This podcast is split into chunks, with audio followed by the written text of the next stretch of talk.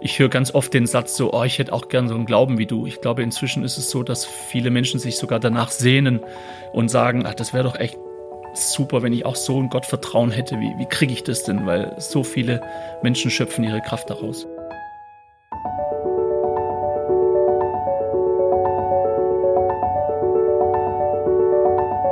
Der Flügelverleih.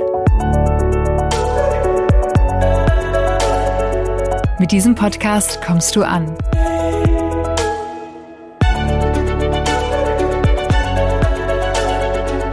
Bei Gott und bei dir.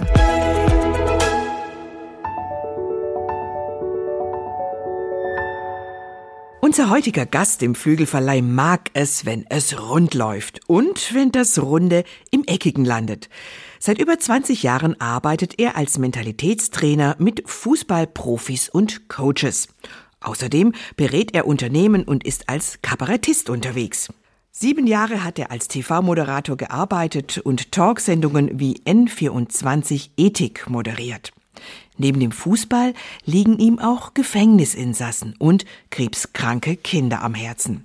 Warum das so ist und was ihn tief im Inneren antreibt, darüber sprechen wir gleich. Ganz herzlich willkommen im Flügelverleih, David Kadel. Hello, hello, ich freue mich sehr. Danke für die Einladung.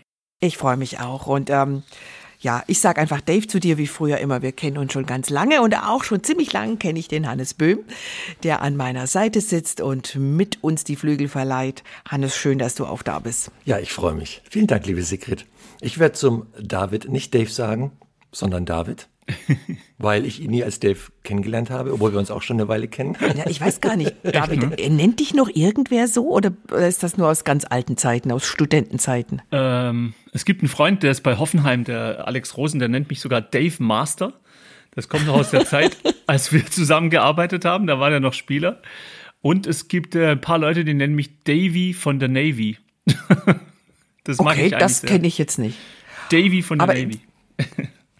Also du hörst auf alles. Mhm. Aber du bist dran, Hannes. Du sagst David und das ist das, ist das Offizielle. Ja. Lieber David, du bist ja wirklich sehr vielseitig, haben wir ja auch gerade schon gehört. Sigrid hat es ja erzählt, was, was da alles schon, ja, was du alles so gemacht hast und was du so als ja, Erfahrung Gepäck hast. Du hast unter anderem, das fand ich mhm. ziemlich interessant, eine sogenannte Abwehrkette aufgestellt, eine Vierer-Abwehrkette gegen Sorgenattacken.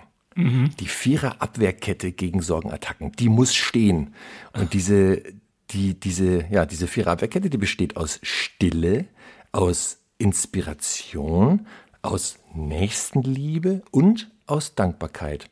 Und ich möchte mal gerne wissen, lieber David, wieso hm. ausgerechnet diese vier Begriffe? Gehen wir sie doch mal durch. Wieso Stille? Ui, oh, Stille ist, glaube ich, etwas, wo wir ganz pauschal, wenn wir jetzt 80 Millionen Deutsche fragen würden, kennt ihr den Satz, in der Ruhe liegt die Kraft? Ist das so eine Wahrheit im Leben? Ich glaube, von 80 Millionen würden alle sagen, ja klar, in der Ruhe liegt die Kraft. Super, haben schon unsere Großeltern gesagt. So, und dann würde man alle 80 Millionen fragen, und, und wie viel Ruhe hast du denn so im Leben? da würden, glaube ich, alle versagen und sagen, wie Ruhe? Nie, es ist immer irgendwas. Mein Handy und der Fernseher und mein Laptop und bla. Es ist im Kaufhaus, selbst morgens, Frühstücksfernsehen. Überall ist Reizüberflutung. Und ich glaube deswegen, dass Menschen die Stille entdecken für sich als Kraftquelle, ähm, dass sie das dann tatsächlich bestätigen und sagen, ah, seitdem ich so die Ruhe in mein Leben geholt habe und mein Handy ab und zu verbanne äh, und weniger Bildschirme, mehr Wald, Bäume, Natur, stille Zeit mit Gott, äh, seitdem geht es mir besser. Aber man muss sich das, glaube ich, immer wieder neu sagen und das auch immer wieder neu entdecken. Wie machst du es selber für dich persönlich, David? Das ist eine gute Frage, weil äh, ich bin auch so ein, so ein, ähm, ja, ein Filmjunkie. Ich, ich liebe gute Filme. Ich bin tatsächlich, wenn ich eine Sucht habe im Leben, also ich trinke keinen Kaffee, ich rauche nicht, ich trinke keinen Alkohol, ähm, kaufe keine teuren Uhren. Aber ich habe so eine Sucht, glaube ich, nach guten Filmen. Also ich glaube, ich könnte jeden Tag einen guten Film gucken. Aber mit gut meine ich jetzt Weltklasse, also Exzellenz. Ich habe so so ein Streben nach Exzellenz. Und wenn ich irgendwas gucke, so mit Denzel Washington, so ein Hammer-Ding mit fünf Oscars, dann äh, so, wow, das, das, das brauche ich. Und ab und zu sagt aber mein, mein Herz mir, nee, lass mal heute Stille, weil deine Frau ist weg, die sagt, Schatz, ich gehe in die Stadt feiern mit meinen Mädels, die Fernbedienung gehört dir. Und dann sagt mein, mein Lustprinzip, sagt, oh, jetzt ziehe ich mir irgendwas rein, was meine Frau nicht so gerne guckt, endlich kann ich mir das reinziehen. Und äh, dann sagt aber mein Herz, ja, bist du sicher? Also ich bin manchmal so im Dialog zwischen Lustprinzip und dem Herzen. Und mein Herz sagt, dann setz dich doch auf den Balkon, nimm eine Tasse Tee und mach einfach nichts. Und äh, in zehn Fällen entscheide ich mich wahrscheinlich dreimal für dieses Nichtstun. Und diese dreimal sind dann oft viel mehr Quality Time als die anderen sieben Mal, wo ich mir dann irgendwas reinziehe oder ein Magazin lese oder es muss ja nicht immer Fernsehen sein oder ein Film sein. Aber äh, Stille ist schon etwas, wo man sich immer wieder überwinden muss, weil man hat ja immer das Gefühl, man verpasst was. Zumindest, glaube ich, lehrt das so unsere Gesellschaft immer Action. Äh, und äh, seit ich das entdeckt habe, entscheide ich mich zum Glück ab und zu doch für das Richtige. Da hast du eigentlich jetzt auch schon elegant die Brücke geschlagen zur, ja, zur zweiten Maßnahme gegen Sorgenattacken. Hm. Die Inspiration, Inspiration, denn ein Film gucken oder ein Magazin blättern, das kann ja auch in die Inspiration reinfließen. Oder wie lädst du für dich diesen Begriff Inspiration auf, wenn man mhm. Sorgen in den, in den Schranken halten will? Also Inspiration ist mein Lieblingsthema, glaube ich, neben dem äh, Glauben an Gott, weil wir sehr uninspiriert sind, unsere Gesellschaft. Also Inspiration kommt aus dem Lateinischen entfachen. Also jemand, der brennt, ist inspiriert. Wenn ich mein, mein Lieblingsbuch lese zum fünften Mal hintereinander, dann denke ich jedes Mal aufs neue Wow oder mein Lieblingsalbum höre. Wie gesagt, auch gerade Lieblingsfilm, Vortrag, Lieblingspredigt. Dinge, die mich anzünden. Und ähm, ich glaube, das hat man uns auch nie beigebracht als Schüler, dass äh, wir haben halt lauter Kram und Quatsch lernen müssen den man dann für irgendeine Note lernt, aber man vergisst es. Aber ich hätte mir so gerne gewünscht, dass es so ein Schulfach gibt ähm, mit dem Titel vielleicht Glück oder, oder Freude, Inspiration, dass man lernt zu unterscheiden zwischen so viel Schrott, den wir uns jeden Tag reinziehen. Also wir Deutschen gucken am Tag im Durchschnitt fünfeinhalb Stunden fern. Vor ein paar Jahren waren es übrigens noch viereinhalb, inzwischen sind es fünfeinhalb Stunden im Durchschnitt. Und wenn ich jetzt so abends mal seppen würde zwischen RTL 2 und Sat 1 und Fox, da ist halt so viel Schrott, also das inspiriert nicht. Und ich glaube, dass deswegen so viele Menschen auch über Burnout klagen. Das ist das Gegenteil von Brennen, also Burnout, da brennt gar nichts mehr, weil sie nicht inspiriert sind.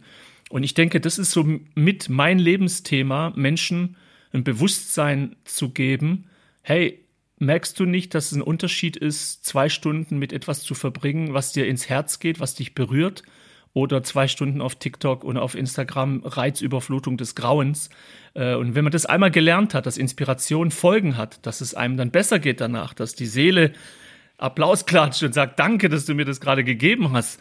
Ähm, Club der Toten Dichter war mein allererster Inspirationsfilm. Da war ich ein junger Kerl, ich glaube 19, und habe den entdeckt, so als ob ich Amerika entdeckt hätte. Ich dachte so, wow, solche Filme gibt's. Davor kannte ich halt eher Rocky und Rambo, so Action, ADHS. So, aber ähm, wenn du das dann mal entdeckt hast und dann kommst du auf den Geschmack, äh, dann sagst du dir ja auch, boah, das, das will ich jetzt immer wieder. Ich brauche, äh, das hatte ich vorhin ja kurz angerissen, ähm, äh, ich brauche diese Inspiration durch, wir sind alle visuelle Wesen, eben durch gute Filme, durch gute Predigten, gute Bücher, gute Vorträge. Und das, das ist am Schluss bin ich das das, was ich mir reinziehe am Schluss, das macht meinen Charakter aus und, und so gebe ich das auch an Menschen weiter. Jetzt hast du gerade ein ganz, ganz schönes Bild benutzt. Deine Seele klatscht Applaus, wenn sie was Gutes bekommen, wenn sie Inspiration bekommen. Mhm. Ähm, ja, äh, Stoff zum drüber nachdenken, auch Stoff, um dankbar zu sein. Und Dankbarkeit ist ja auch so, ein, äh, so eine Position in der Vierer-Abwehrkette. Ja. Ähm, hm. Wodurch bist du ein dankbarer Mensch geworden? Ich meine, ich hätte irgendwo in einem Buch von dir gelesen, dass das gar nicht unbedingt immer so war. Hm. Also als junger Kerl war ich schon sehr viel am Vergleichen. Und Vergleichen ist, glaube ich, echt Gift. Das machen wir alle. Äh, mache ich auch heute noch ab und zu, wenn ich drauf reinfalle. Aber eigentlich äh, habe ich gemerkt, dieses ähm, ich glaube, der viel schlimmere Virus als Corona ist, den, den wir in Deutschland haben, dass wir immer nach links gucken, was hat der Nachbar, nach rechts gucken, was hat der für eine Frau, was hat der für ein Auto, für ein Haus oder was hat der für einen Job, warum habe ich diesen Job nicht. So, und dieses Vergleichen hinterlässt ja immer Undankbarkeit. Ähm, Demut dagegen lehrt ja, und die Bibel, die ich sehr liebe, spricht ja sehr viel über Demut, äh, dass Dankbarkeit ja bedeutet, bleib bei dir. Schau doch auf das, was du schon erreicht hast. Schau doch auf das, was der liebe Gott dir für Talente gegeben hat. Und das musste ich erst lernen. Das habe ich dann auch irgendwann, ich glaube, ich war so Mitte 30, so als bewusste Entscheidung in meinem Leben getroffen, dass ich ja mit wenig zufrieden bin und dass ich auch bewusst immer wieder zu Gott gehe und danke. Es gibt ja so einen tollen Bibelvers, der heißt, seid alle Zeit fröhlich, betet ohne Unterlass und seid dankbar in allen Dingen. Und das war ich definitiv nicht und deswegen war ich auch sehr oft äh, unglücklich. Und heute äh, bin ich dankbar über wirklich Kleinigkeiten, aber auch bewusst. Das kommt nicht einfach so, sondern das ist so eine ganz proaktive Entscheidung. Ich habe zum Beispiel auf dem Kühlschrank bei mir zu Hause äh, mal vor, ich glaube vor drei, vier Jahren eine Schleife hingehängt. Da steht drauf 8 Prozent, weil ich auf der United Nations Website gelesen hatte, dass nur 8 Prozent der Menschheit äh, überhaupt einen Kühlschrank besitzt. Das wusste ich nicht. Das hat mich völlig umgehauen, wo ich dachte, was? Wie 8 Prozent der Menschen haben einen Kühlschrank? Was machen die anderen 92 Prozent eigentlich? Und äh, das hängt seit eh und je eben jetzt an meinem Kühlschrank, damit ich es zehnmal am Tag, wenn ich mir wieder einen Joghurt, ein Stück Käse hole, sehe ich das und es bringt mich eben in die Dankbarkeit. Aber das mache ich auch bewusst, weil ich weiß, wenn ich solche Sachen nicht machen würde, wäre ich, glaube ich, auch wahrscheinlich ähnlich wie jeder andere Wutbürger, der sagt, oh, warum hier, die Politik, alles scheiße hier, de, warum de, ich, was ist mit mir, ah, ausrast. und das möchte ich nicht. Das ist jetzt aber reiner Zufall, dass du jetzt sächsisch gesprochen hast. Ich glaube, die Wutbürger, die gibt es in allen Ja, reiner ne? Zufall. du, aber du, du, du könntest also auch begnadet. Ich hätte es auch Schwäbisch sagen können. Warum soll jemand etwas geben? Wer gibt denn mir etwas? Ich hab doch auch nichts. Sag mal. Das ist doch alles Den Oliver Kahn kannst du auch. Der könnte das auch sagen, oder? Was heißt hier Dankbarkeit? Was, wofür soll ich dankbar sein? Der FC Bayern. Ah, was heißt hier zehnmal deutscher Meister? Warum nicht 20 Mal? Dann wäre ich dankbar. Lass mich doch in Ruhe mit so einem Quatsch. Ja, vielen, vielen, Dank für die Einlage, lieber David. Also, dass du Kabarett kannst, das hast du jetzt auch gerade ähm, kurz äh, mal aufblitzen lassen.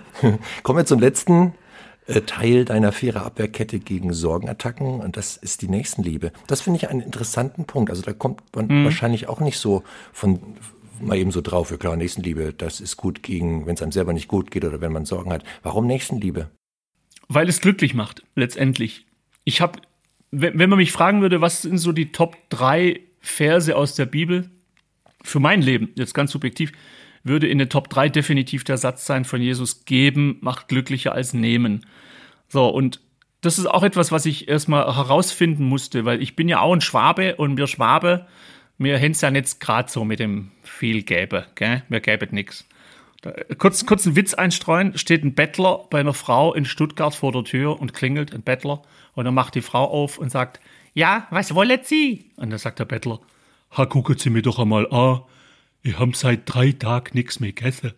Und dann sagt die Frau, Sie müssen sich halt zwingen. so, das ist halt der Schwab. Ja, Uli Keule, oder? Ist, ist, war genau, Uli sehr gut. Uli Keule. Also, klasse. Super, die Sigi. Und, ähm, und deswegen wenn ich so aufgewachsen bin im Schwabeländle, tatsächlich, wo, wo das nicht so populär war, so sich zu verschenken irgendwie, ähm, da, da ist es, das sitzt halt tief drinnen. Und das musste ich auch erst entdecken, indem ich so Experiment, ein Freund von mir hat ein Problem, Job verloren, hat wirklich auch Krebs bekommen und alles kam auf einmal und dann war so ein Impuls, ja, soll ich dem jetzt was geben? Äh, und äh, bei einer Bekannten war es auch anders. Und ich merke erstmal, mein erster, eine Bekannte von mir, die auch wirklich große Geldprobleme plötzlich hatte. Und mein erster Impuls ist dann so, ja komm, leih, leih ihr was damals. Ich erzähle mal kurz eine kleine Anekdote, was mir da passiert ist. Und dann habe ich ihr gesagt, komm, ich leih dir 500 Euro. Und äh, sie so, oh, was, ehrlich, das würdest du machen? Ja, okay. So, und dann gehe ich zur Bank und sie hat mir ihre Bankverbindung geschickt und sie hatte wirklich eine schwere Zeit. Und ich wollte damit so eine Geste. Und dann, ähm, ich glaube ja, dass der Heilige Geist uns manchmal so korrigiert. Ne? Zumindest, ich erlebe das so. Wie ich beim Eintippen des Betrages sagt der Heilige Geist so in mein linkes Ohr, Kadel, du bist ein gescheiter Schwabe. Warum schenkst ihr das nicht einfach? So, und ich so, ja, komm, ehrlich jetzt, ja, komm. Und dann schreibe ich in den Betreff, ist, ist nicht geliehen, ist geschenkt. So, und dann rastet sie natürlich komplett aus. Und jetzt habe ich das Problem, wenn meine Frau nach Hause kommt, gleich in einer Stunde, wie, wie verkaufe ich ihr das jetzt, dass ich äh, einer Bekannten, die ich, ja, ich glaube, dreimal in meinem Leben gesehen habe, die kam halt zu mir zum Coaching, also so fast eher eine Kundin, dass ich ihr 500 Euro geschenkt habe. Wahrscheinlich wird meine Frau sagen, in meiner Fantasie, sag mal, hast du sie noch alle? Sind wir irgendwie Rockefeller? Geht's noch? So, und ähm, dann habe ich äh, versucht, es mir so hinzulegen. Habe gesagt, Schatz, äh, die hat eine schwere Zeit gehabt. Und dann dachte ich so, und, und sie so, ja, ist ja cool, ich freue mich total. Also sie hat total gut reagiert. Und ich dachte so, oh gut, meine Frau hat auch ein großes Herz. Und dann habe ich noch nachgeschoben, du, weißt du was, ich glaube eh, dass Gott, wenn man mit großem Herzen verschenkt, dass er einem das eh doppelt zurückgibt. Und dann sagt sie, ja, ja, glaube ich auch. So, was essen wir jetzt zu Abend? Also für sie war das gar kein Thema. Ne? So, und dann eine Woche später gucke ich äh, bei mir in meinen Bankaccount, weil ich irgendwo was überweisen wollte. Und dann waren da 1000 Euro Eingang von einem Karl so und so, den ich auch nur zweimal im Leben gesehen hatte. Zweimal in meinem Leben. Und dann dachte ich so, hä? Dann habe ich den angerufen und dann sagt der, der übrigens auch Christ ist, sagt er, ja, David, ich weiß nicht warum, ich hatte so eine Gebetszeit und Gott hat mir irgendwie gesagt, ich soll dir 1000 Euro überweisen. Ich weiß nicht warum, aber ich dachte, ich mache das einfach mal.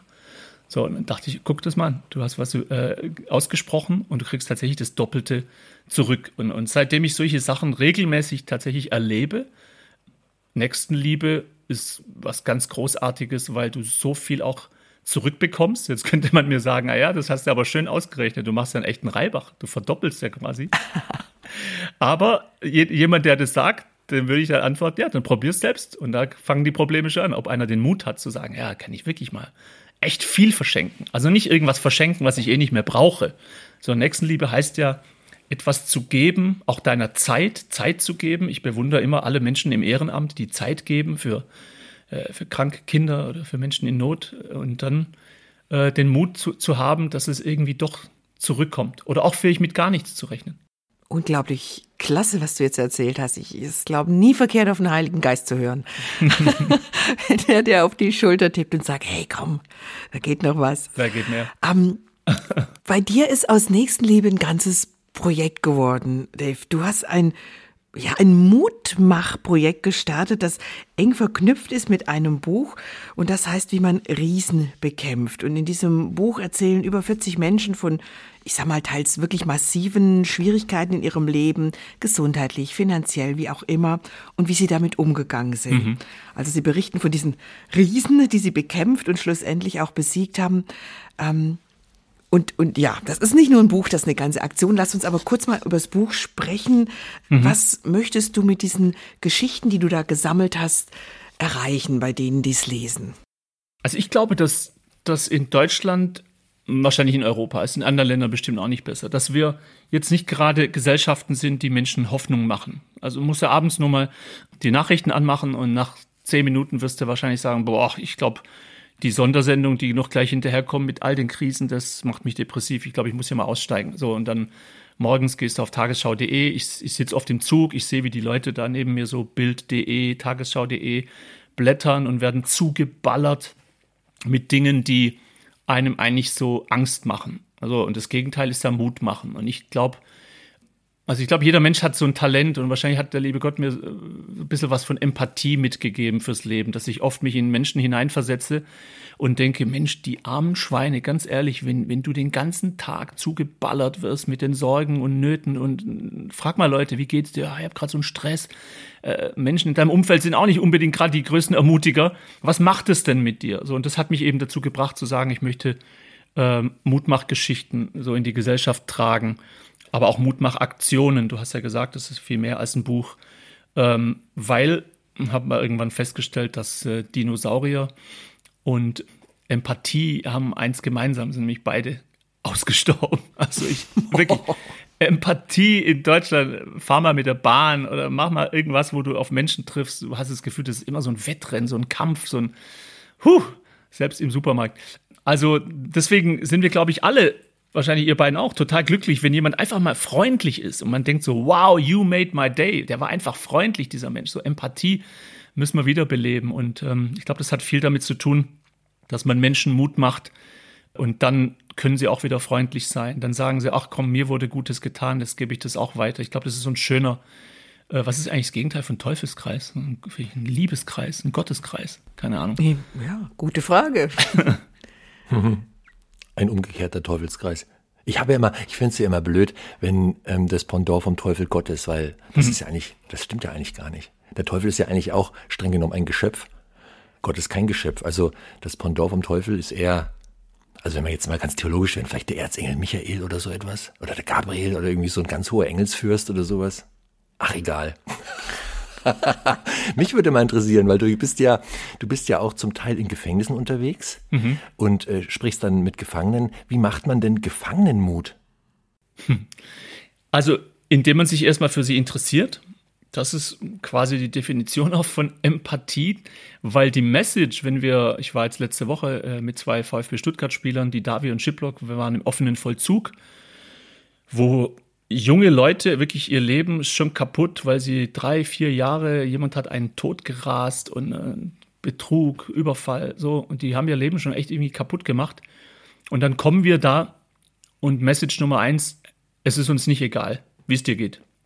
Wir kommen aus Aachen, aus Stuttgart, von wo auch immer gefahren und nehmen uns Zeit, ähm, ehrenamtlich natürlich, und wollen einfach wissen, wie geht's dir? Was, was hast du gemacht? Was hast du gelernt die letzten Jahre im Gefängnis? Wie, wie, wie stellst du dir deine Zukunft vor? 70 Prozent circa, glaube ich, im Moment ist so diese Rückfallquote, dass die Jungs kommen aus dem Knast und 70 Prozent davon kommen wieder zurück, weil sie aus diesem, da sind wir wieder beim Teufelskreis, irgendwie nicht rauskommen aus ihrem alten Kackleben mit den alten Menschen, die, die sie halt da reingebracht haben. Und äh, wir machen den Mut zu sagen, hey, guck mal, wir sind nicht besser als ihr. Ich habe schon viele Fußballer erlebt. Ich war bestimmt schon zwölfmal im Knast mit verschiedenen Fußballern. Auch Trainer kommen oft mit, Sandro Schwarz, Heiko Herrlich. Die, die Message ist auch, wir sind nicht besser als ihr. Wir hätten auch mal hier und da vielleicht falsch abbiegen können. Vielleicht hatten wir nur ein bisschen Glück, dass wir uns von manchen Menschen entfernt haben, die einen da auch oft reinziehen. Ähm, aber wir wollen dir helfen, dass du ja, dein Leben wieder auf die Kette kriegst, dass du rauskommst und Hoffnung hast und wollen Ansprechpartner sein für dich und wollen dir was mitgeben. Also die kriegen dann auch immer, wie man Riesen bekämpft, dieses Buch geschenkt. Das passt ja auch zu ihrer Situation, ne? wie man Riesen bekämpft. Äh, oder was macht die stark? Äh, da ich Fußballer dabei habe, kriegen die auch dieses Buch geschenkt. Ich bin jetzt in ein paar Tagen auch in Wuppertal in, im Knast. Ich freue mich da immer drauf, wirklich wie, wie ein Kind, weil das sind so ganz tolle Begegnungen und die Jungs oder die Männer äh, haben oft Tränen in den Augen, weil sie merken, hey, wow, da, da wird hier gerade Hoffnung und Mut äh, greifbar. Ähm, und umarmen einen danach und sind wirklich total berührt, dass ihr gekommen seid. Also viele können das gar nicht fassen, dass, dass wir sowas machen. Ähm, und deswegen möchte ich das auch jedem mal empfehlen. Mach das mal, geh mal, geh mal in deiner Stadt mit einem Projekt mit Menschen ins Gefängnis oder einfach dahin, wo Leute wirklich kaputt sind und mach anderen Mut. Das, da vergisst man plötzlich seine eigenen Luxusprobleme, die man so hat.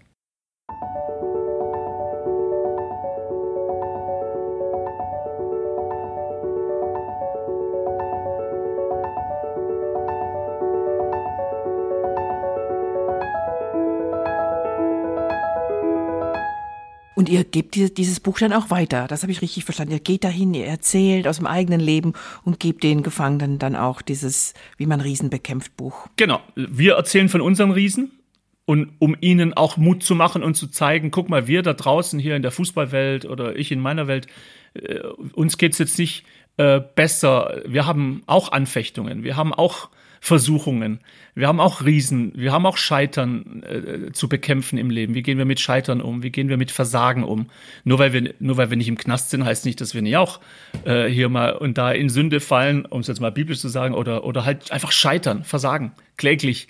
So, und äh, ich habe zum Beispiel jetzt vor ein paar Tagen da die Jungs gefragt in dem letzten JVA-Besuch, wie gut könnt ihr euch eigentlich selbst vergeben? Also, da werden solche Themen auch dann äh, mal angesprochen. Vergebung, wie wichtig das ist und dass wir dann auch, auch als Christen da natürlich echt so, ich sag mal ganz frech, so einen Joker haben, dass wir äh, uns immer an Jesus wenden können und sagen, hey, der, der ist sogar gestorben für meine Schuld. Wie krass ist das denn bitte, dass da einer stirbt für mich, damit ich frei sein darf? Also das ist ja pures Evangelium und das, das kommt auch vor in den, in den äh, Gefängnisbesuchen, dass da tatsächlich, ja, das Evangelium erklärt wird nicht von mir, ich bin der Moderator, aber Heiko Herrlich, Brele Embolo, die Jungs, so, die Fußballer, manche davon sind auch Christen, die ich da mitnehme, die erklären das dann und sagen, äh, warum, warum ich vor, vor Versagen keine Angst habe, sagen die, weil ich weiß, da ist ein Gott, der trägt mich, auch wenn ich versage und hilft mir wieder auf die Beine.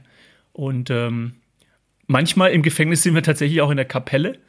Äh, das habe ich auch erst in den, in den Zeiten gelernt, dass manche Knasts haben tatsächlich so eine kleine Mini-Kirche Mini-Kapelle. Äh, und Manchmal ist es aber auch dann so ganz kalter Raum, wo danach sofort alle zurück in die Zelle und also es ist jedes Mal, wenn ich im Bett dann abends liege, schlafe ich oft glücklicher als je zuvor, weil ich so denke, boah, ist das ein Scheiß, du musst in so eine Zelle zurück und äh, pff, schon Wahnsinn. Mhm. Das zahlt dann auch aufs Dankbarkeitskonto ein. Absolut Dankbarkeit, Aber, ja, sehr gut, genau. Ich meine, David, du selbst hast ja jetzt, also sagen wir mal so, du bist jetzt auch nicht mit dem goldenen Löffel im Mund äh, geboren. Du stammst eigentlich aus, aus Persien, aus dem Iran, bist mhm. nach Deutschland gekommen. Da warst du klein, drei Jahre, glaube ich, warst du da. Ich bin geboren oder, in Deutschland. Oder, meine meine ah, Brüder okay, waren okay, okay. klein. Ich bin, ah, noch, ich bin ein echter Schwabe sozusagen. Ah, okay. Ja, Kirchheim ah, unter okay. Teck, 1967. Ähm, egal, worauf ich hinaus will, ist, als du drei warst, deswegen, als du drei warst, hat dein Vater die Familie verlassen. Du bist im Grunde genommen ohne Vater aufgewachsen. Mhm. Warst auch in der Schule äh, auffällig, verhaltensauffällig, Rabauke. so ein bisschen Rabauke, ja. genau das Wort. Ähm, also da, da Oder war auch ja auch Entertainer, also, kann man auch sagen. Mhm. Also es hätte auch gut sein können, dass du irgendwie abrutscht und auch falsch abgebogen wärst, oder? Mein, mein Running Gag ist irgendwie so, dass ich mehr, mehr Zeit vor der Klasse verbracht habe als in der Klasse.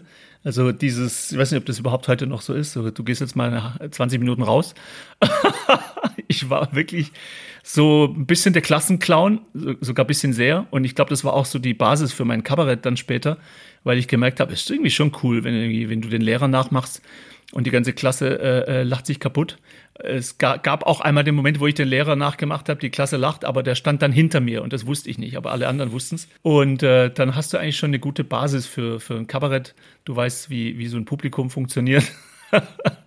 Von daher glaube ich, dass der liebe Gott äh, mir da viel in die, in die Wiege gelegt hat. Aber dieses Aufwachsen ohne Vater, David, mhm. da fehlt ja schon eine wichtige, naja, prägende Figur Absolut. eigentlich im Leben eines ja, Kindes, eines Jugendlichen. Ja. Wie bist du damit umgegangen? Ja, indem ich das natürlich schamlos ausgenutzt habe und jeden, jeden Scheiß mitgemacht habe, den man machen konnte. Aber dann später merkst du das erst. Als, als, als Kind, als Jugendlicher merkst du das nicht so. Aber später merkst du schon, dass du keinen Papa hattest, mit dem du über bestimmte Themen hättest eigentlich reden sollen. Ich glaube, dass umso mehr, als ich mit 23 äh, Christ wurde, dass umso mehr dieses Vater, also der verlorene Sohn kommt heim zum Vater, dass mich das sehr angesprochen hat, zu wissen, ah, du hast doch einen Papa, du hast einen Papa im Himmel und der ist sogar irgendwie immer da für dich, also rund um die Uhr und das, das ist so bis heute äh, tatsächlich so mehr, viel mehr als nur ein Vaterersatz geworden, Gott. David, ich äh, wollte eine Sache noch ansprechen, das ist, total bewegend. Du hast jetzt gerade erzählt vom Gefängnis, dass er da reingeht, mhm. auch mit Fußballern, dass er die äh, Männer ermutigt. Du gehst aber auch mit dem Buch, mit anderen äh, Prominenten zum Teil auf Kinderkrebsstationen. Mhm. Das ist ja nun eine ganz andere Umgebung als ein Knast.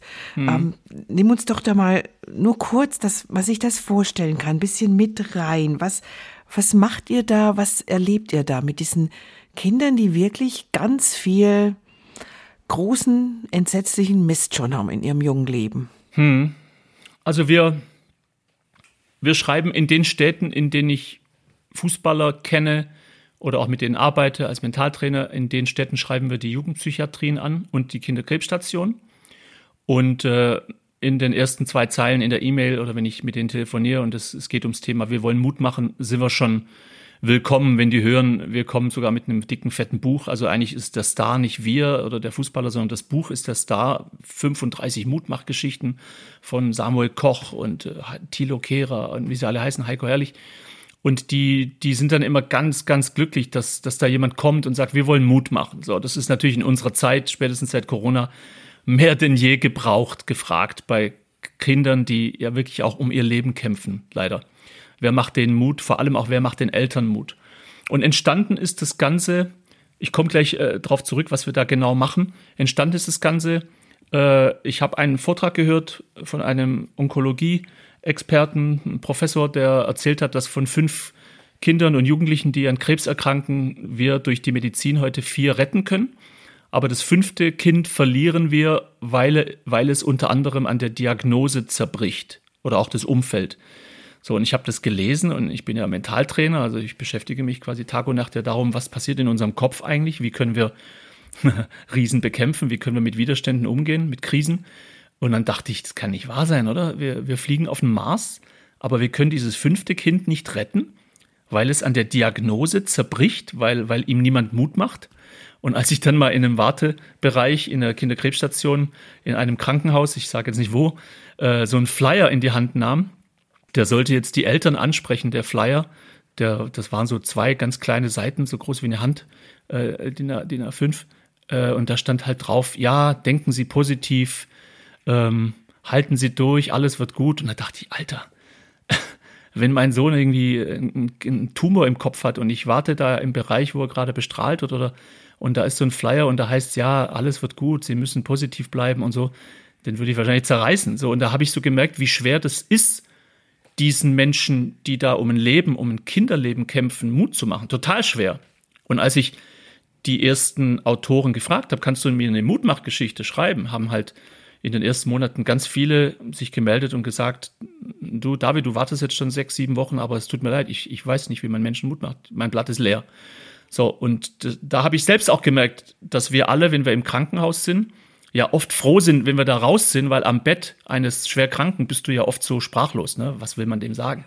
So, alles, alles erscheint so oberflächlich. Also äh, habe ich da in der Zeit gelernt, das war dann ein halbes Jahr vor Corona, wow, Mutmachgeschichten ist scheinbar was ganz Kostbares für die, die es können. Also Samuel Koch, der kann eine Mutmachgeschichte schreiben, weil er weiß, wovon er spricht oder Heiko Herrlich, der Gehirn äh, auch einen Tumor hatte und viele andere.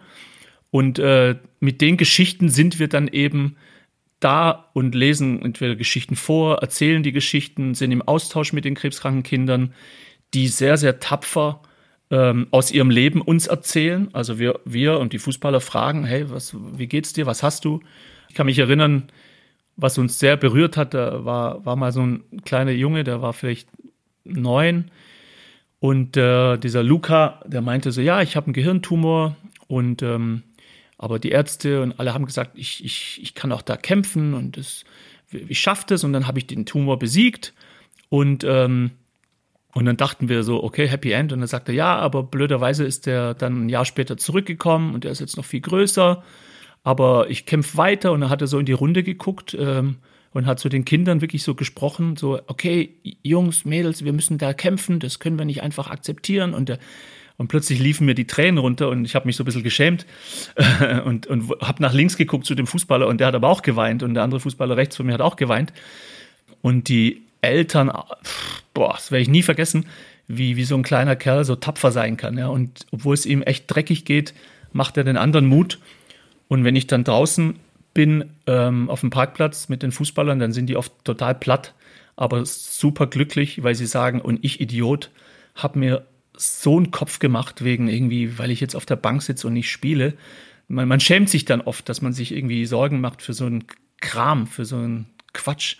Äh, und viele sagen auch danach zu mir so, boah, pff, lass uns das in, in ein paar Monaten nochmal machen. Das ist Therapie irgendwie für, für meinen Schädel, der viel zu viel Sorgengedanken hat, anstatt dankbar zu sein.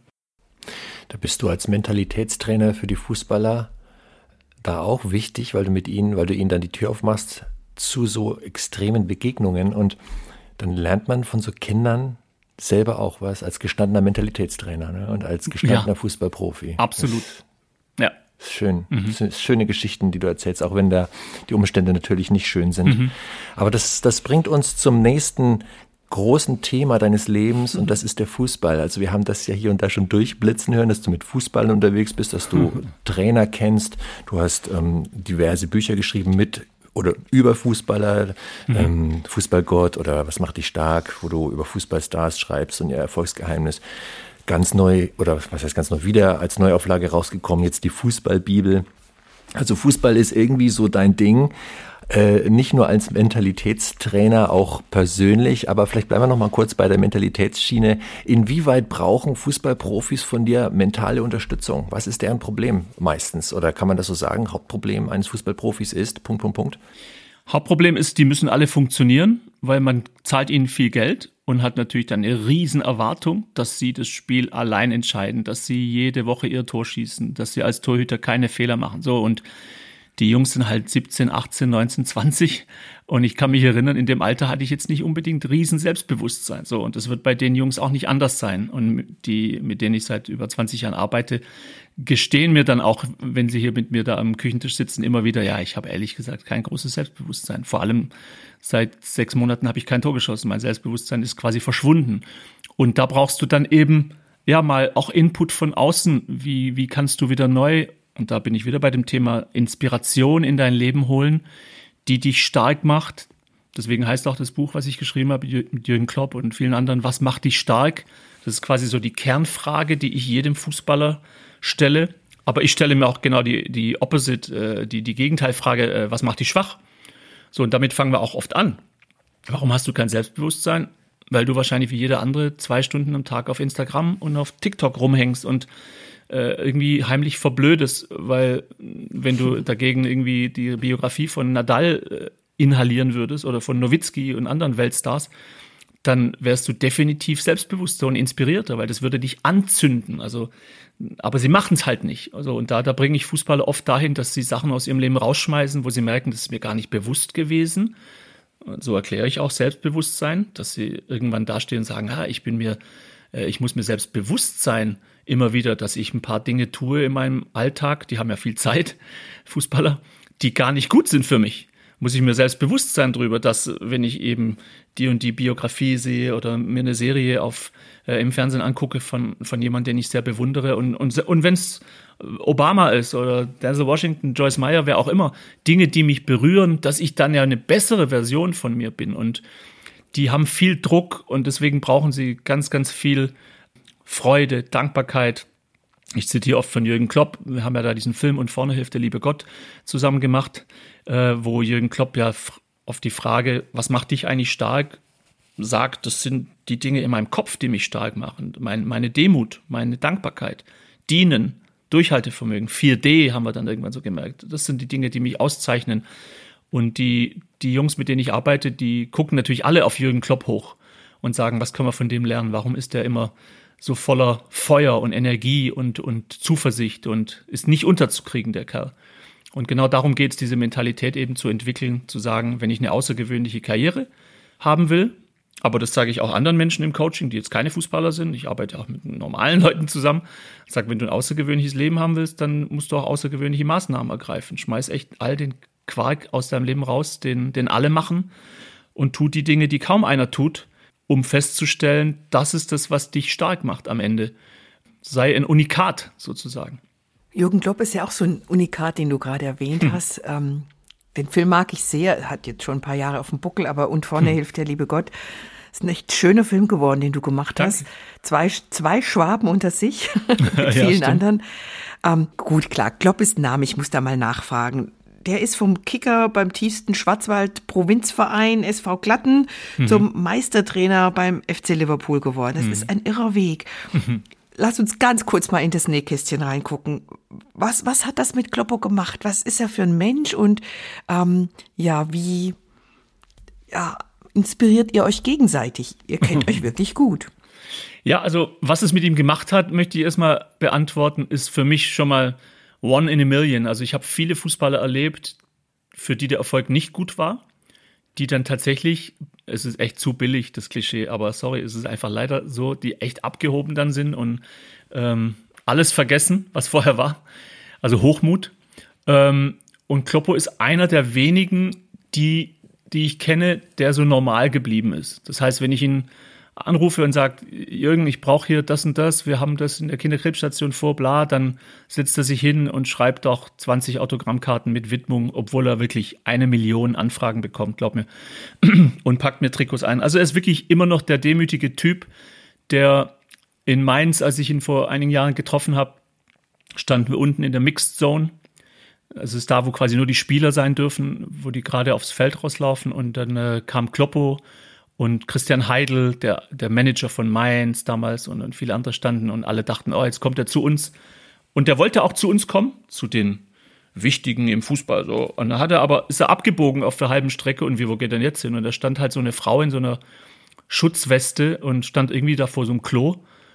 Und äh, da ist er zu ihr hin und die wurde ganz rot dass er sie immer noch erkannt hat, 20 Jahre irgendwie später gefühlt und sagt, Uschi, du bist ja immer noch hier, komm her. Und hat er die gedrückt und die wurde knallrot, äh, weil sie einfach nicht damit gerechnet hat, dass hier der super Weltstar wirklich zehn Meter nochmal abbiegt, zurückgeht, nur um sie zu umarmen. Äh, und das ist Jürgen. Das ist, deswegen liebe ich ihn. Also ich glaube, ich würde über wenig Menschen außerhalb meiner Familie sagen, dass ich die liebe.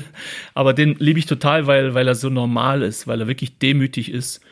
Und wenn er irgendwo reinkommt, er lässt alle Menschen immer spüren, dass, das hat er auch mal selbst so gesagt, dass der Sinn seines Lebens ist, dass wenn man mit mir Zeit verbringt, dass man danach sagt, das war eine gute Zeit und nicht, boah, endlich ist er weg. Und äh, er ist echt so ein Strahletyp, der die Leute anzündet.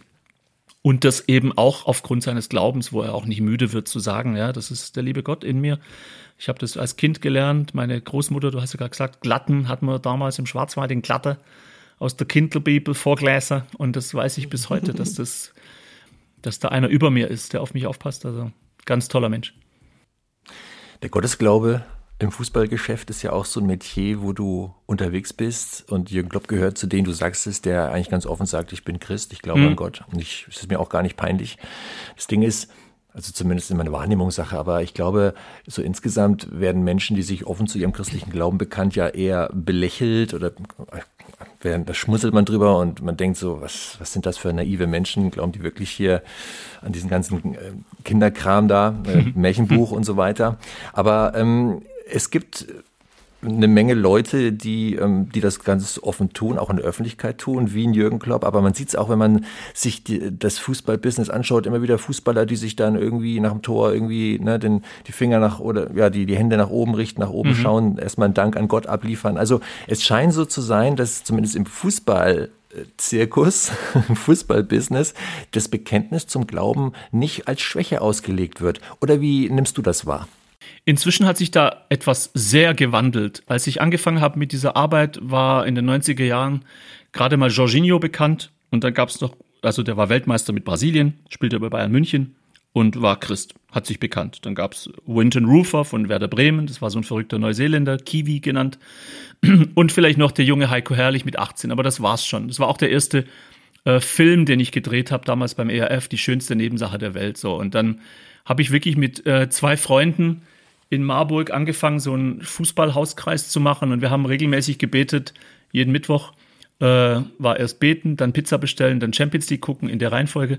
Haben wir immer gebetet, Gott, lass, dass es einfach mehr gläubige Trainer gibt. Vor allem lass, dass es mehr gläubige Deutsche gibt in der Bundesliga, weil irgendwie haben die Fans damals immer gedacht, ja, ja klar, der kommt aus Brasilien, der Kerle, oder aus Afrika und das ist ja da so in der Muttermilch, dass man da an Jesus glaubt. Also ich hatte das Gefühl, dass manche Deutsche das da nicht so ernst nehmen, weil der, der Kerl, der das jetzt erzählt, von Gott ist schwarz oder kommt aus eben dem und dem Kulturkreis. So und, und dann ist es tatsächlich auch passiert von Jahr zu Jahr, äh, dass einfach immer mehr deutsche Spieler, Trainer wie Marco Rose, Trainer jetzt von Leipzig, Sandro Schwarz, Trainer von Hertha, wir hatten dann auch einen Hauskreis, also einen Bibelkreis bei Mainz 05. Als die beiden unter Jürgen Klopp Spieler waren, haben wir das zweieinhalb Jahre ganz treu jeden Mittwoch gemacht mit fünf, sechs Mainz-Spielern. Auch bei Eintracht Frankfurt Bibelkreis gemacht hier im Westen. Also auf einmal waren immer mehr Deutsche da, die sich bekannt haben. Und inzwischen ist es, glaube ich, so, wenn du jetzt in jedem Fußballclub sagen würdest, ähm, da freut sich bestimmt die Sigi, Jungs, zieht mal euer Trikot aus, zeigt mal eure Muskeln. da, da würde wahrscheinlich jeder dritte Spieler äh, irgendwo ein Kreuztattoo auf seinem Körper zeigen oder Engel oder ein Psalm. Äh, jeder dritte bis vierte, würde ich so ungefähr sagen. Also es ist echt total geboomt. Wahrscheinlich auch parallel, weil der Druck immer größer geworden ist und die ganze Fußballwelt auch immer verrückter geworden ist, dass ich glaube, dass ganz, ganz viele inzwischen so Halt suchen. Auf die Fans kannst du dich nicht verlassen, die lieben dich nur, wenn du funktionierst. Wenn du nicht funktionierst, sagen die Fans, verpiss dich, wir wollen dich nie wieder sehen. Die Trainer genauso werden rausgeekelt. Also auf was ist eigentlich Verlass? Und deswegen glaube ich, vielleicht kleiner Widerspruch, Hannes, dass inzwischen die gar nicht mehr belächelt werden in unserer Gesellschaft, sondern ich glaube, viele, ich höre ganz oft den Satz so, oh, ich hätte auch gern so einen Glauben wie du. Ich glaube, inzwischen ist es so, dass viele Menschen sich sogar danach sehnen und sagen, ach, das wäre doch echt super, wenn ich auch so ein Gottvertrauen hätte. Wie, wie kriege ich das denn? Weil so viele Menschen schöpfen ihre Kraft daraus inzwischen.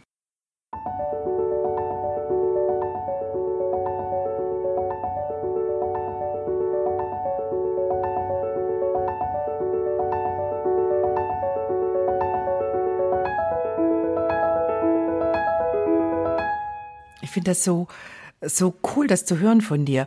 Ich, ich muss mal aus dem Nähkästchen plaudern. Mhm. Hannes, verzeih mir.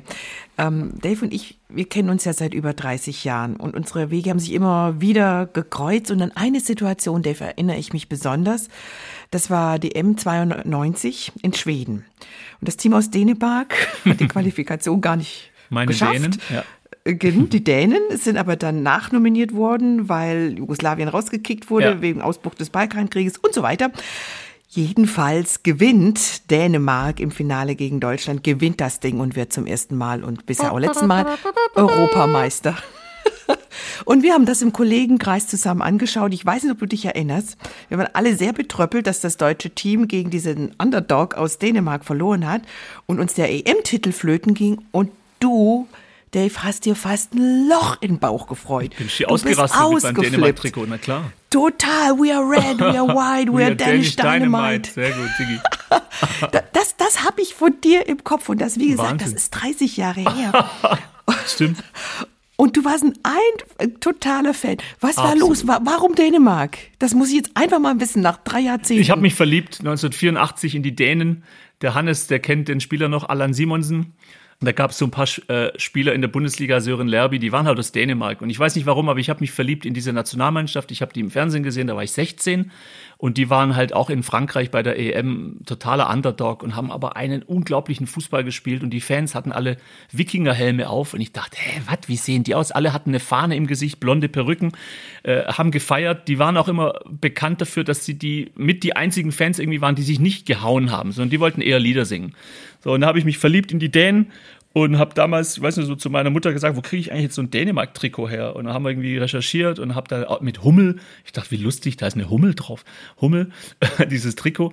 Und bis heute habe ich, glaube 15 Trikots. Also ich bin glühender Dänemark-Fan äh, bis heute. Und natürlich war dann, als die gegen Deutschland gespielt haben, haben alle meine Freunde gesagt, sag mal, bist du eigentlich bekloppt? Wie kann man nicht für Deutschland sein? Und ich, ja, sorry, aber Dänemark ist meine große Fußballliebe. Fünf Millionen Einwohner und so ein geiler Fußball und so tolle Fans. Äh, und das ist bis heute geblieben. Von daher, während der WM jetzt hier in Katar, glaube ich, dass die Dänen, hört auf meine Worte, am Ende im Endspiel stehen. Stichwort Katar, da sagst du was, Dave. Ich danke dir, dass ich jetzt weiß, nach so vielen Jahren, was bei dir damals los war. Aber Katar ist auch so ein Ding. Da mache ich mir echt Gedanken und ähm, man hört ja so vieles mit ja, äh, Boykott oder nicht Boykott. Und das würde mich jetzt echt von Herzen interessieren, wie du als eingefleischte Fußballfan, als jemand, der das wirklich seit vielen Jahren liebt, verfolgt, der Fußballer begleitet, äh, sie coacht, wie, wie guckst du da drauf, dass in so einer Autokratie, in so einem sehr merkwürdigen Wüstenstaat jetzt eine Fußball-WM äh, im Winter stattfindet? Ja, ich hasse es natürlich wirklich wie, wie jeder andere Fußballfan, dass es passiert ist. Aber das Problem, das Kind ist in den Brunnen gefallen, als die Korruption da Einzug gehalten hat. Man hätte nie im Leben äh, wirklich die WM nach Katar vergeben dürfen. So, und auch da in den letzten Jahren wurde versäumt, das wieder gut zu machen, weil ich habe da einen ganz klaren Standpunkt. Stell dir vor, vor, selbst vor einem Jahr, stell dir vor, Deutschland hätte gesagt, Leute, es ist so viel jetzt inzwischen ans Licht gekommen, auch die vielen tausend toten Bauarbeiter, Skandal, wir treten nicht an. So, was hätte England dann gemacht? Spanien, Italien, Frankreich, die hätten gesagt, ja, sorry, wenn Deutschland nicht mitspielt, okay, wir sind auch raus. Einer fängt an, die anderen ziehen mit. Aber leider hat der DFB da nicht die Eier, muss ich einfach mal deutlich sagen, das zu tun, sondern man, keine Ahnung, man steigt dann halt dann doch irgendwie mit gewissen Milliardären irgendwie ins Bett und, und macht so eine bisschen Doppelmoral. Ähm, von daher, der Zug ist abgefahren, jetzt ist da die WM. Ich hätte es nie gedacht, dass es tatsächlich stattfindet in Zeiten, wo irgendein Politiker einmal, zweimal falsch hustet und hat schon einen Shitstorm und muss zurücktreten, kann doch nicht wirklich wahr sein, dass in Katar der Fußball-WM stattfindet. Aber das zeigt, wie korrupt äh, und wie, wie es alles um Geld inzwischen geht im Fußball. Ähm, ja, was willst du machen? So ist das. Wir werden dann quasi unterm Weihnachtsbaum Fußball gucken. Und äh, ich bin aber jetzt nicht der Typ, der auf die Frage, die sicher auch von euch kommen wird, Boykott, Steht die auf eurem Zettel? Nee, stand jetzt Nö. gar nicht. Ich, ich, ich wollte einfach wissen, wie, wie du dazu stehst. Also ich boykottiere es nicht im Sinne von nicht gucken, weil ich einen Boykott so verstehe, wenn ich zum Beispiel mich entscheide, mit dem Zug oder mit dem Fahrrad zu fahren, anstatt zu fliegen, dann helfe ich äh, der, der Natur. Wenn ich irgendwie bestimmte Tiere nicht esse, sondern Bio, dann helfe ich den Tieren. So, wenn ich bestimmte Dinge äh, nicht mache, dann helfe ich meiner Gesundheit. So, also, aber wer bitte hat was davon, ob jetzt mein Fernseher an ist äh, beim WM-Finale oder nicht? Ich finde, das ist irgendwie eine Frage, die für mich persönlich äh, ja, sich, sich erübrigt hat. Aber ich verstehe jeden, der sagt, nee, dieses Mal, dieses Jahr gucken wir Fußball-WM nicht und setzen ein Zeichen. Äh, ich habe ja über die Dänen geschwärmt und die Dänen haben zum Beispiel ein tolles Zeichen gesetzt und haben gesagt, wir haben ein ganz schwarzes Trikot, komplett schwarz. Und das ist schon jetzt ausverkauft von der dänischen Nationalmannschaft. Und ganz großer Teil des Erlöses spenden die an Familien von ja, toten, äh, tödlich verunglückten äh, Bauarbeitern die da in Katar leider ums Leben gekommen sind. Man kann also doch äh, jetzt auch schon, finde ich, äh, Zeichen setzen und was dagegen unternehmen. Das ist beeindruckend. Die ja. Dänen wieder, du. Die Dänen. Das Stichwort Korruption ist gefallen. Ich würde ganz gerne nochmal auf diesen ganzen Fußballzirkus kurz eingehen. Er ist korrupt, er ist milliardenschwer, es ist ähm, ein modernes Söldnertum, es fließen unfassbare Summen von links nach rechts, ähm, von einer Tasche in die nächste Tasche. Ähm, diese religiösen Züge, die der Fußball hat, mit Verehrung von Fußballstars, von Fußballtrainern, von Vereinen, die, die, die, wie so ein Mythos eigentlich von vielen hunderttausend Millionen Menschen eigentlich, ähm, die, die, die ja diese Millionen Menschen in den Bann ziehen, ähm, das ist ein Bild, was du auch auch oft verwendest, äh, wenn du darüber schreibst oder wenn du darüber sprichst, so diese Fußball als Religion. Und ich kann das gut verstehen, dass ein Fußball wirklich diese religiösen Parallelen hat, wie eine Religion ist. Man spricht ja auch vom Fußballgott. Müsste man da nicht als Christ eher kritisch sein und sagen, ich ich möchte nicht Teil von so etwas sein. Ähm, ich, ähm, ich verurteile das und ich kümmere mich da nicht weiter drum. Du gehst in einer anderen Richtung. Du bist ein eingefleischter Fußballfan, ganz tief drin in der Szene. Ist das für dich manchmal ein Problem, dass du eigentlich vielleicht sogar so etwas, so etwas wie angewidert bist von dem ganzen Business? Oder wie, wie gehst du damit um, gerade so als Christ? Also ich habe seit einigen Jahren tatsächlich eine Hassliebe zum Fußball entwickelt. Ich liebe Fußball, wenn ich im Stadion sitze, wie vor einigen Monaten, und gucke die kleinen Bochumer so David gegen Goliath spielen gegen Bayern München und ich bin natürlich totaler Bochum-Fan an diesem Tag und friere mir den Ast ab, weil ich da im Januar mit so einer großen Kuscheldecke sitze und äh, da muss ich viermal hintereinander aufstehen und meine Decke wieder ordnen, weil die einfach vier Tore schießen gegen Bayern und ich schier ausraste mit meiner Bratwurst. Und da liebe ich den Fußball, weil ich so denke, was? Bochum? Und Herbert Grönemeyer hat vorhin noch gesagt, Bochum, ich komme aus dir, mach's mit dem Doppelpass, jeden Gegner hast du und dein VfL. So, und dann denke ich, wow, danke Gott, dass es Fußball gibt. So, und dann bin ich aber irgendwie ein paar Wochen später in irgendeinem VIP-Raum und lerne irgendwie die durchgeknallten Spielermütter kennen, die schier auch ausrasten, weil ihr Sohn nicht spielt und äh, irgendwelche komischen Spielerberater, die, die wirklich ihre Spieler eigentlich gar nicht beraten, sondern nur Geld machen wollen und wie so eine Kuh melken. Und dann widert mich der Fußball an, weil ich einfach zu viel weiß. Leider, ich weiß zu viel, er wusste zu viel. Ähm, und da sage ich dann manchmal abends so zu meiner Frau, also, äh, Schatz, wie war dein Tag? Ich so, oh, frag nicht, ey, ich, du willst es gar nicht wissen, was da alles im Fußball. Wie viel Egomanen, ich mache mir jetzt vielleicht ein paar Feinde, aber ist mir auch egal. Ich glaube, die größten Vollidioten aller Welt treffen sich im Fußball. Ich habe noch nie so viel kaputte Menschen im Handball, im Volleyball, im Tennis. Da sind so ganz normale Menschen im Basketball. Aber geh mal bitte in einen VIP-Raum in einem Bundesliga-Verein, was da alles rumrennt von irgendwelchen äh, Glitzer-Models, die denken, sie müssen jetzt einen Fußballer aufreißen, weil sie dann nur glücklich werden, wenn sie den Typen heiraten, äh, bis zu äh, Spielerberatern, die eigentlich gar keine Sinn, aber die haben sich halt eine Visitenkarte geschnitzt und die denken, die müssten jetzt schnell Millionär werden, weil sie sonst im Leben leider nichts gelernt haben. Und ich habe schon oft zu Gott wirklich gesagt, kannst du mich bitte da rausnehmen aus diesem Fußball? Ich habe echt keinen Bock mehr, weil wenn ich bin, wie gesagt, wenn ich aus dem Gefängnis komme oder aus einer Kinderkrebsstation, Jugendpsychiatrie, da bin ich echt glücklich. Da bin ich echt ein paar Tage total berührt, wow, weil ich sehe, das sind echte Menschen, die, die echt froh sind, dass sie, und, und bei Fußballern denke ich oft, ähm, pff, wo ist eigentlich die Demut? Äh, ja, aber auch einige kennengelernt, die, die das gar nicht zu schätzen wussten, dass man sie ermutigt und inspiriert und aber ich habe auch Empathie für die Fußballer, weil, weißt du, die meisten sind schon mit 14, 15 so kleine Stars in ihrem Dorf und kriegen einfach den Popo gepudert, wie wir im Fußball immer sagen. Und wie will man da demütig bleiben, wenn du schon als Kind quasi ein Superstar warst. Äh, und, und das ist so etwas, ich bin, mein Puls schlägt gerade hoch, ähm, wo, ich, wo ich mich halt oft frage, ist das mein Platz? Und ich halte es mal so ein bisschen mit Jesus, der ja so einen schönen Satz mal gesagt hat, äh, die Kranken brauchen einen Arzt, als er immer so angefeindet wurde von den Pharisäern. Was? Und du hängst ab mit den Prostituierten und mit den Zöllnern. Und dann hat er ja den Pharisäern, den gottgläubigen, frommen, ja, versucht klarzumachen, ja, wenn ich mit euch immer abhänge, ihr braucht da, glaube ich, keinen Arzt, sondern da, wo wirklich Dunkelheit ist. Und so sehe ich auch ein Stück weit meine Identität, abgesehen davon, dass es ein Teil meines Berufs ist aber ähm, dass ich mir immer wieder bewusst mache, ich bin hier in echt einem dunklen Bereich, wo ich bewusst viel Licht reinbringe. Und das macht dann für mich als Christ auch Sinn, da zu sein. Ja, du bringst, du bringst immer wieder auch Fußball und Glaube offensiv zueinander. Dein jüngstes Werk, was du rausgegeben hast, ist die Fußballbibel. Die gibt es eigentlich schon lange, aber die wird mhm. immer wieder mal aktualisiert, ja. weil sich ja im, im, ja, im Fußballbusiness auch die Personalien äh, ändern. Mhm. Äh, auf der neuesten Ausgabe ist der Marco Rose vorne drauf, mhm. unter anderem. Der hat natürlich gerade gut lachen, weil es mit Leipzig gut läuft. Ne? Ja. Ähm, aber diese Fußballbibel, die besteht tatsächlich aus biblischen Büchern aus dem Neuen Testament. Da hast du einige Bücher rausgenommen, die sind da drin, Matthäus mhm. Evangelium und Briefe und dies und das. Also ein dicker Bibelteil ist da drin äh, und eingerahmt wird dieser Bibelteil mit Porträts von Fußballern, mhm. äh, mit denen du gesprochen hast, über die du schreibst ähm, und wo du auch deren Glauben so ein bisschen äh, thematisierst, oder heißt ein bisschen sehr offensiv thematisierst.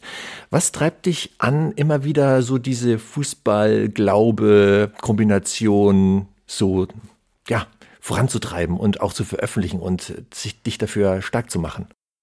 Also ich glaube, es ist eine, eine Sehnsucht nach Vorbildern, die wir immer weniger haben in unserer Gesellschaft. Ähm, als Helmut Schmidt gestorben ist vor einigen Jahren, hieß es in einigen Tageszeitungen oder auch im Fernsehen immer wieder dieser Tenor, eines der letzten Vorbilder geht von uns. Wo sind unsere Vorbilder in Deutschland geblieben? So, und ähm, ich merke, dass wir diese Sehnsucht, glaube ich, alle gemeinsam haben. Deswegen ist, glaube ich, auch Jürgen Klopp sehr beliebt, weil er ist sehr authentisch, sehr normal hat tolle Werte, die er vermittelt, äh, hat was zu sagen.